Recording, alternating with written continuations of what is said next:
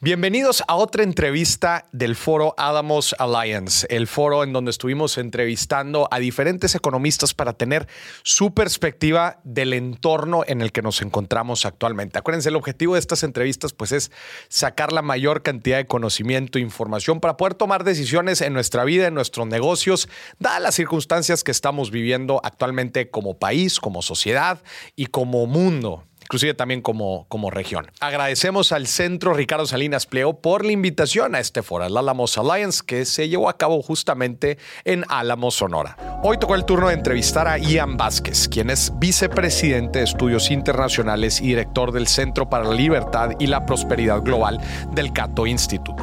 Es coautor del Human Freedom Index, que mide el grado de libertad que tienen las personas en los diferentes países del mundo. Es egresado de la Universidad de Northwestern y cuenta con una maestría en Johns Hopkins University. En esta entrevista hablamos de los resultados del Human Freedom Index. ¿Cuáles son los países más libres del mundo? ¿Cómo ha cambiado la libertad desde la pandemia? ¿Y cómo impacta el grado de libertad en los países en la prosperidad de sus ciudadanos? Ian, ¿cómo estás? Qué gusto tenerte aquí, bienvenido. Gracias, muy bien, muchas gracias. Oye, eh, pues estábamos platicando ahorita sobre el índice eh, de libertad humana que estuvieron trabajando y mostró resultados. A ver, platícanos un poco sobre este índice. Claro que sí. Nosotros, junto con el Fraser Institute en Canadá, en el Cato Institute de Washington, D.C., publicamos este índice, que es el primer índice tan completo que, que mide libertades económicas, personales y civiles alrededor del mundo durante un par de, de décadas, para poder darnos una buena idea del nivel de libertad humana alrededor del mundo y dentro de los países. Entonces lo que hacemos es medimos 83 diferentes indicadores en diferentes aspectos de la libertad. Libertad económica, libertad de comercio internacional, este, el Estado de Derecho, eh, eh, la libertad de movimiento o de, de expresión, por ejemplo. Bueno, entonces una vez que tenemos todos esos datos, creamos un índice. ¿Y qué, qué es lo que nos hemos encontrado? Hemos encontrado que en el año 2020, que es el último año por el cual tenemos eh, data, se cayó enormemente la libertad humana. Es el año de la pandemia, por supuesto. Podemos decir que la pandemia fue catastrófica para la libertad humana. ¿Qué pasó? Durante 20 años, eh, empezando en el año 2000, la libertad humana estaba creciendo hasta más o menos el 2007, que llegó un punto alto a nivel global. Y empezó una caída despacia, lenta, que coincide pues con el auge de diferentes populismos autoritarios alrededor del mundo y eh, la crisis financiera global. ¿no? Bueno, ya, el año 2020 viene la pandemia y se cae eh, la libertad a tal grado que podemos decir que el 94% de la población perdió libertad. Y perdió libertad en casi todas las áreas, en términos de movimiento, en términos de libertad de expresión, en términos de seguridad, en términos de Estado de Derecho, por supuesto que en términos de libertad económica. Y atrasó todos esos avances a nivel global de libertad que habíamos visto por más de dos décadas. O sea que, claro que nos hemos empezado a recuperar desde ese entonces, pero vamos a ver qué nos dicen los datos. Yo creo que es seguro decir que somos menos libres hoy de lo que éramos en enero del 2020. Y esto importa porque hay una relación fuerte entre la libertad humana y el bienestar humano es una relación muy fuerte. Ahorita me, gustaría entrar a eso, pero déjanos entender un poco más sobre este índice. Entonces dices, son 18, 80 eh, indicadores en donde evalúan todos los países. Estos indicadores, como bien decías, eh, tienen que ver desde las libertades humanas hasta las libertades comerciales, empresariales. ¿Tienen algún peso en particular o cómo ponderan estos valores? Claro, lo que es una buena pregunta porque no es nada fácil poner un índice así. No hay una guía que te dice esta libertad pesa más que la otra. Claro, Entonces, claro, lo que estamos midiendo es la ausencia de la coerción, ¿no? Eso, eh, eh, la idea de que uno puede eh, vivir su vida tal y como quiere siempre y cuando respeta los mismos derechos de los demás. Eso es lo que estamos midiendo. Ya. Entonces, ¿cómo se hace?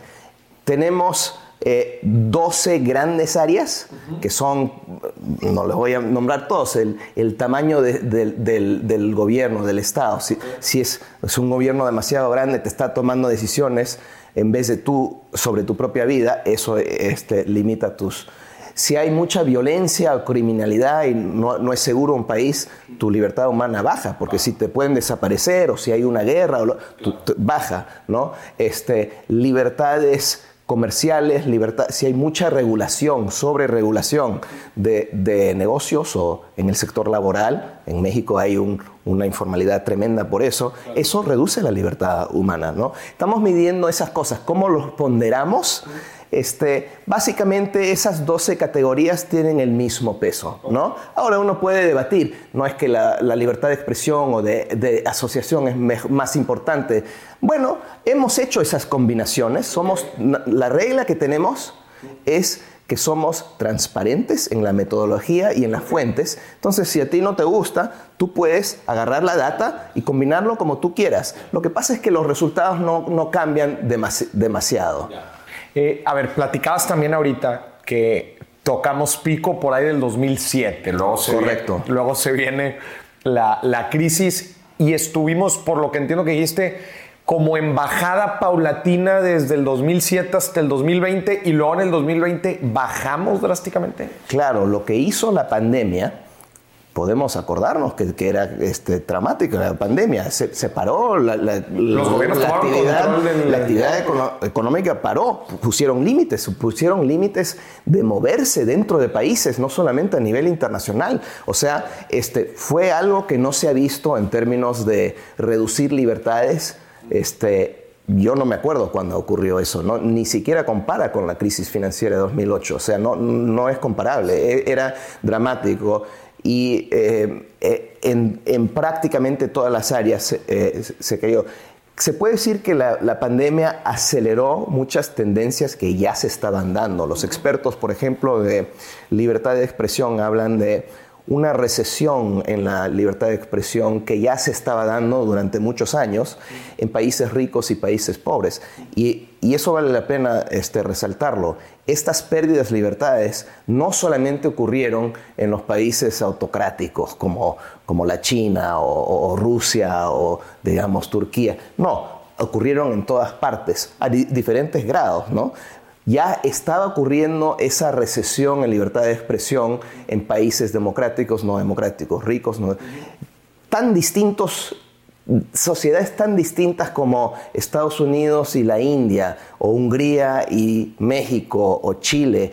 Eh, entonces, eh, fue un golpe fuerte y aceleró ese, ese proceso. Se usó en muchos casos em, la pandemia como un pretexto para ir más allá de lo que se tenía que hacer y de una manera además arbitraria y coercitiva, por lo tanto también redujo lo que es el Estado de Derecho, porque eso viola conceptos básicos de Estado de Derecho. Además, cuando tú violas el Estado de Derecho, debilitas todas las otras libertades. Entonces, estamos todavía recuperándonos de todo eso y yo creo que lo que vamos a, a ver es que algunos países se van a recuperar más. Yo creo que va a tardar llegar al nivel de libertad en que estábamos y, quizás no lo vamos a, lograr. Otros países no. Y va a haber una distribución, ya existe, una distribución bastante desigual de la libertad alrededor del mundo y quizás eso va a empeorar en los años siguientes. Vayámonos a los resultados. Eh, o sea, todos estos indicadores y la forma en que lo ponderan te arroja dentro de su medición, te arroja que un número, te arroja eh, un, cómo arroja el indicador, digamos, global de libertad de cada país. Bueno, este, hubo una caída eh, fuerte en, en, prácticamente todos los países, algunos países no tanto, pero pero no son casos notables. Eran países como Venezuela que ya estaban en el piso y no, no o sea, no, o sea, Estamos hablando de que prácticamente todos los países este, cayeron. Pero, pero a lo que voy es cómo, cómo se refleja el ah, resultado del indicador. Claro que sí. Tenemos una escala de 0 a 10 y 10 es el, el, nivel máximo. ¿no? Entonces, la mayoría de los países se encuentran entre, digamos, el 4,5 a, a a 8, a 7 y, tanto, ¿no? Entonces el, promedio cayó de 7 y tanto hasta más o menos 7. Y eso es bastante para... Nunca hemos visto un cambio así. Es, es una caída importante. Porque es promedio aparte. Porque es promedio. Porque es promedio. Y, y hay, platícanos de algunos casos interesantes en, Digo, si bien dijiste que todo bajó un poco, pero, pero ¿cuáles son los casos interesantes? Y si nos puedes platicar cuáles son los top 3 países. Claro, mira, o sea, yo creo que lo más interesante es ver las tendencias durante e, ese periodo de tiempo. ¿no? Y lo que claramente podemos ver son los casos de países que, han tenido eh, regímenes populistas perder sus libertades. ¿ya? Entonces, este, podemos ver claramente que eh, Venezuela está en caída libre, eso lo sabemos todos, ¿no? pero gráficamente se ve muy, muy claro. Eh, Nicaragua, El Salvador, Hungría, Polonia, Turquía, todos, todos caen de una manera notable y se, y se puede ver. Brasil también se ve una caída de largo plazo que empieza más o menos durante el tiempo de Lula y ha, y ha seguido. Ha tocado fondo más o menos, pero estamos hablando de que este problema no de, que se puede llamar un populismo en, Brasil no, no, empezó con el, gobierno de Bolsonaro. Esto fue un proceso. Yo diría que lo mismo ha ocurrido en Estados Unidos. Estados Unidos es un caso muy preocupante porque, digamos, en, el índice toma el lugar 23. El año anterior estaba de 16 en el 2000 estaba en 6. Estamos hablando de una caída importante de largo plazo en Estados Unidos que es muy preocupante y lo que los americanos y quizás buena parte del mundo no esperan eso de Estados Unidos. Es, debe ser el baluarte de la libertad y ya no es así. Y eso es muy preocupante. ¿Qué es lo que, que ha pasado? En casi todos los indicadores hemos visto una caída económica y personal y uno de los indicadores que más ha caído es el Estado de Derecho. Estado de Derecho. Sí, y pensamos que tiene mucho que ver con, con el debilitamiento de eh, la propiedad privada en Estados Unidos, con las guerras eh, en el Medio Oriente, pero también las guerras contra el terrorismo, contra las drogas, que eh, violan un montón de, derechos con el con lo que se llama el, el crony capitalism, el, el capitalismo de, de, de amigos, que es qué es lo que la gente percibe después de la crisis financiera en que hubo muchos rescates a, empresas y gente conectada al gobierno y no, eso viola el, concepto de Estado de Derecho y además no funcionó bien. Oye, ¿y cuáles son, por ejemplo, los top, el top 3? Bueno, es este, el país más libre encontramos que es eh, Suiza, seguido por Nueva Zelanda y después este, Dinamarca. Dinamarca. Entonces, son países este, bastante libres en casi todos los indicadores, pero incluso ellos han bajado. Bajaron también. No, no se ha salvado casi nadie durante esa época. Yo, yo creo que una de las cosas más importantes que muestra el índice de una manera muy este, sistemática es que a más libertad, más prosperidad y, las diferencias en, ingresos son eh, importantes. Esa era justo mi, siguiente pregunta. ¿Por qué a la gente le debería de importar saber el índice de libertad de un país?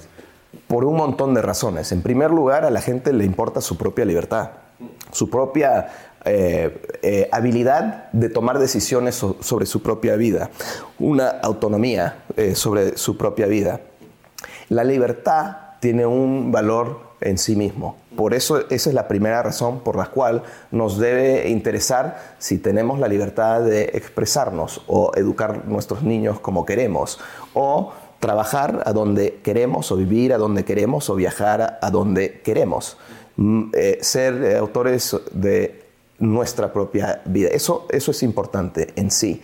Pero también nos debe importar porque eh, hay una relación directa entre la libertad humana y Bienestar humano que incluye indicadores e-, económicos como la prosperidad, es decir, el ingreso de, las personas, y ahí eso lo medimos y es notable, Que, los países más libres tienen un ingreso muy por encima que el resto del, mundo, y claro, los países menos libres están por el piso, este, pero no es solamente eso.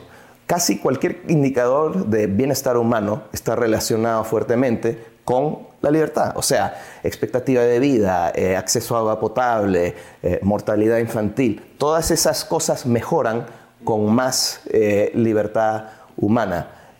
Y la libertad de los países más libres también es importante para los países menos libres, porque ¿qué es lo que ha ocurrido en el mundo durante las últimas décadas?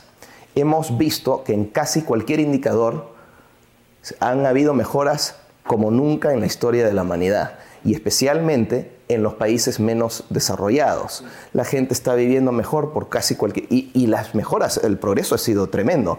Lo que se puede decir es que la desigualdad eh, en términos no solamente de ingreso, pero más dramáticamente en términos de bienestar humano, esas cosas que he estado mencionando, eh, la brecha entre los ricos y los pobres se está cerrando rápidamente. Y, y eso es causa de la libertad humana, pero y eso está ocurriendo incluso en, en, los países menos libres que no han incrementado su libertad demasiado. ¿Qué es lo que pasa? Se están beneficiando de la libertad de los países libres. ¿Por qué? Porque los países pobres y no libres usan teléfonos celulares, usan las medicinas, el capital, las innovaciones, toda la tecnología que son producto de los países libres. Los países libres literalmente están levantando a toda la humanidad. Por eso es muy preocupante que un país como Estados Unidos o los países más libres del mundo hayan perdido su libertad. Eso es mala noticia no solamente para los americanos, estadounidenses o los suizos, es mala noticia para toda la humanidad. ¿Ves algún riesgo en, en que haya mayor libertad? O sea, todo es color de rosa cuando hablamos de mayor libertad y no solamente me quiero referir a yo poder llevar a mis hijos a, la escuela que quiera. O sea, ¿hay un catch o hay algún, algo que pueda afectarme habiendo más libertad? Eh, claro, siempre es, que la libertad te da este, sorpresas. Claro. ¿no? Y, eso es lo que pasa y lo que ha estado ocurriendo es que con tanta libertad y tanto progreso, eh, hemos estado viviendo en una época en que los cambios han sido muy rápidos. Y eso en algunos casos este, se malusa, se malentiende, eh, deja a alguna gente no, no preparada o este, les da mal gusto porque les ha gustado cómo eran las cosas antes. Bueno, a pesar de que casi todos los demás, incluso ellos, están en mejores condiciones, a lo mejor no, les gusta. Pero es por eso que, los valores en una sociedad libre, la cultura de la libertad tiene que eh, eh, incluir la tolerancia, que es muy importante, y si se empiezan a perder esos valores, que yo creo que es lo que ha estado ocurriendo en, en países alrededor del mundo, estamos viviendo un momento de de intolerancia, en realidad, hacia el otro, ¿no? Y en que perdemos eh, ese...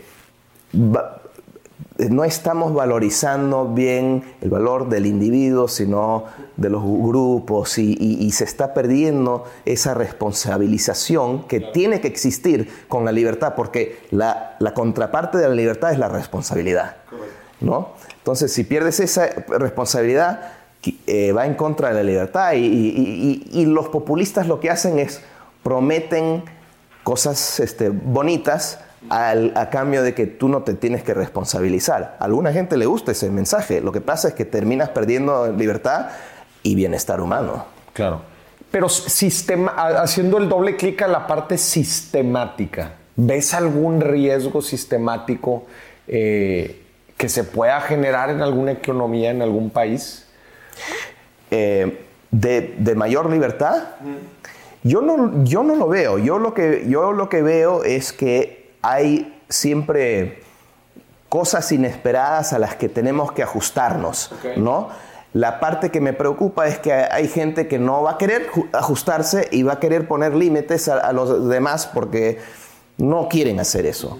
Puede entenderse eso, pero eso siempre ha ocurrido a través de toda la historia y siempre son las sociedades abiertas y dinámicas que aceptan cambio las que tienen más éxito. Entonces, no, yo no me preocupo de que la libertad va a causar algún daño de verdad, sino que eh, la sociedad quizás no lo quiere aceptar o los, los principios de la, libertad quizás no lo quiere aceptar algunas personas por intereses propios, por cualquier, por estar mal este, eh, informado. Hay mucha gente, por ejemplo, que piensa que el mundo se ha estado por largo tiempo poniendo cada vez peor, cada vez más, de peor a peor, ¿no? Que hay más pobres ahora que nunca, que los... Eh, no es verdad, ¿no? Pero si la gente piensa eso, entonces el relato de los populistas que tenemos que hacer de Estados Unidos grande otra vez, bueno, ya es grande, como que otra vez ha mejorado, eh, eh, eh, este va a sonar con, ellos y, van a tirar por la ventana los valores, las instituciones y las políticas que justamente llevaron a esa prosperidad y ese progreso que ellos mismos están, eh, se están beneficiando. O sea que estamos en una paradoja que sí es, eh, que sí lo podemos atribuir al progreso y a la libertad. La gente se ha olvidado a qué se debe las buenas condiciones en que están viviendo. Y, y entonces, como no saben o se han olvidado, están dispuestos a tirar este, principios y, y políticas, este, instituciones básicas por la ventana porque esperan estas promesas que, eh, y entonces es casi como que eh, la libertad eh, está sufriendo su propio éxito. Y entonces eso es eso me preocupa. Eso te preocupa. Eso me preocupa. Buenísimo, Ian. Pues muchísimas gracias, gracias por acompañarnos. Gracias a ti. Esta sin duda es una entrevista muy interesante, especialmente por este índice de libertad que mide el Cato Institute, ¿no? del cual Ian es coautor. Les recomiendo, si tienen oportunidad, visiten, escriban en Google eh, Human Freedom Index y van a poder descargar el PDF gratis, el reporte del estudio del 2022 del cual estuvimos hablando en esta entrevista. Se van a dar cuenta que los países más libres son principalmente los países nórdicos en Europa, Finlandia, Suecia, de hecho el número uno es Suiza, pero principalmente son los países nórdicos en Europa los más libres. Los menos libres es una lista de alrededor 160 países. Los menos libres, ahí se encuentra Yemen, se encuentra Siria, se encuentra Egipto, Venezuela. Y ustedes van a poder ver ahí los diferentes indicadores este, dentro de este, de este índice de libertad y cómo es que califican en cada uno de ellos. También vamos, eh, vemos que México ocupa el lugar 98 o sea, está por debajo de la media, este, de la media de los países. Y bueno, aquí tú al leer el reporte, pues terminas constatando ¿no? lo que platicábamos en la entrevista de cómo la libertad personal, libertad humana, libertad económica, pues tiene un alto grado de correlación con la calidad de vida de las personas. Este es un ejemplo de indicador que normalmente no estamos tan acostumbrados a medir. ¿Qué es lo que se mide en una economía? Tradicionalmente sabemos que es el Producto Interno Bruto, ¿verdad? que en otras palabras pues es lo que termina produciendo una economía, un país, eh, en términos de, su producción. Pero al final de cuentas, ¿qué te dice este número? Pues nada más que se están haciendo más cosas dentro de, un, dentro de, una, de unas fronteras, ¿no? Pero hay, ¿qué hay más allá? ¿Qué está ejecutando este crecimiento? ¿Qué está ejecutando esta producción? Y existe una cantidad de muchos otros eh, indicadores también muy interesantes relacionados a la calidad de vida, a la felicidad de las personas eh, en los diferentes países y, hacer como un análisis integral de, de un país, ¿no? Creo yo que es una forma más completa de poder medir lo que está sucediendo otra vez en una zona geográfica, lo que está sucediendo en una cultura, lo que está sucediendo en una sociedad, en un grupo de gente. Al final de cuentas, tener este tipo de indicadores nos ayuda a medir a través de una forma más completa, de tener una perspectiva más completa e integral de qué sucede en los países y qué está empujando, ¿no? ¿Cuáles son las causas? Somos muy buenos para ver las consecuencias, por qué, algunas, por, por qué algunos países tienen éxito, por qué algunas empresas tienen éxito, pero rascarle y ver por qué, qué hay detrás. Creo que este es un indicador que ejemplifica muy bien esta necesidad de medir cosas que no estamos tan acostumbrados a medir, como el grado de libertad que tiene un país y libertad otra vez en muchos sentidos. En libertad en hacer negocio, libertades humanas, derechos humanos, garantías individuales y cómo todo esto juega para crear una mejor calidad de vida dentro de una sociedad.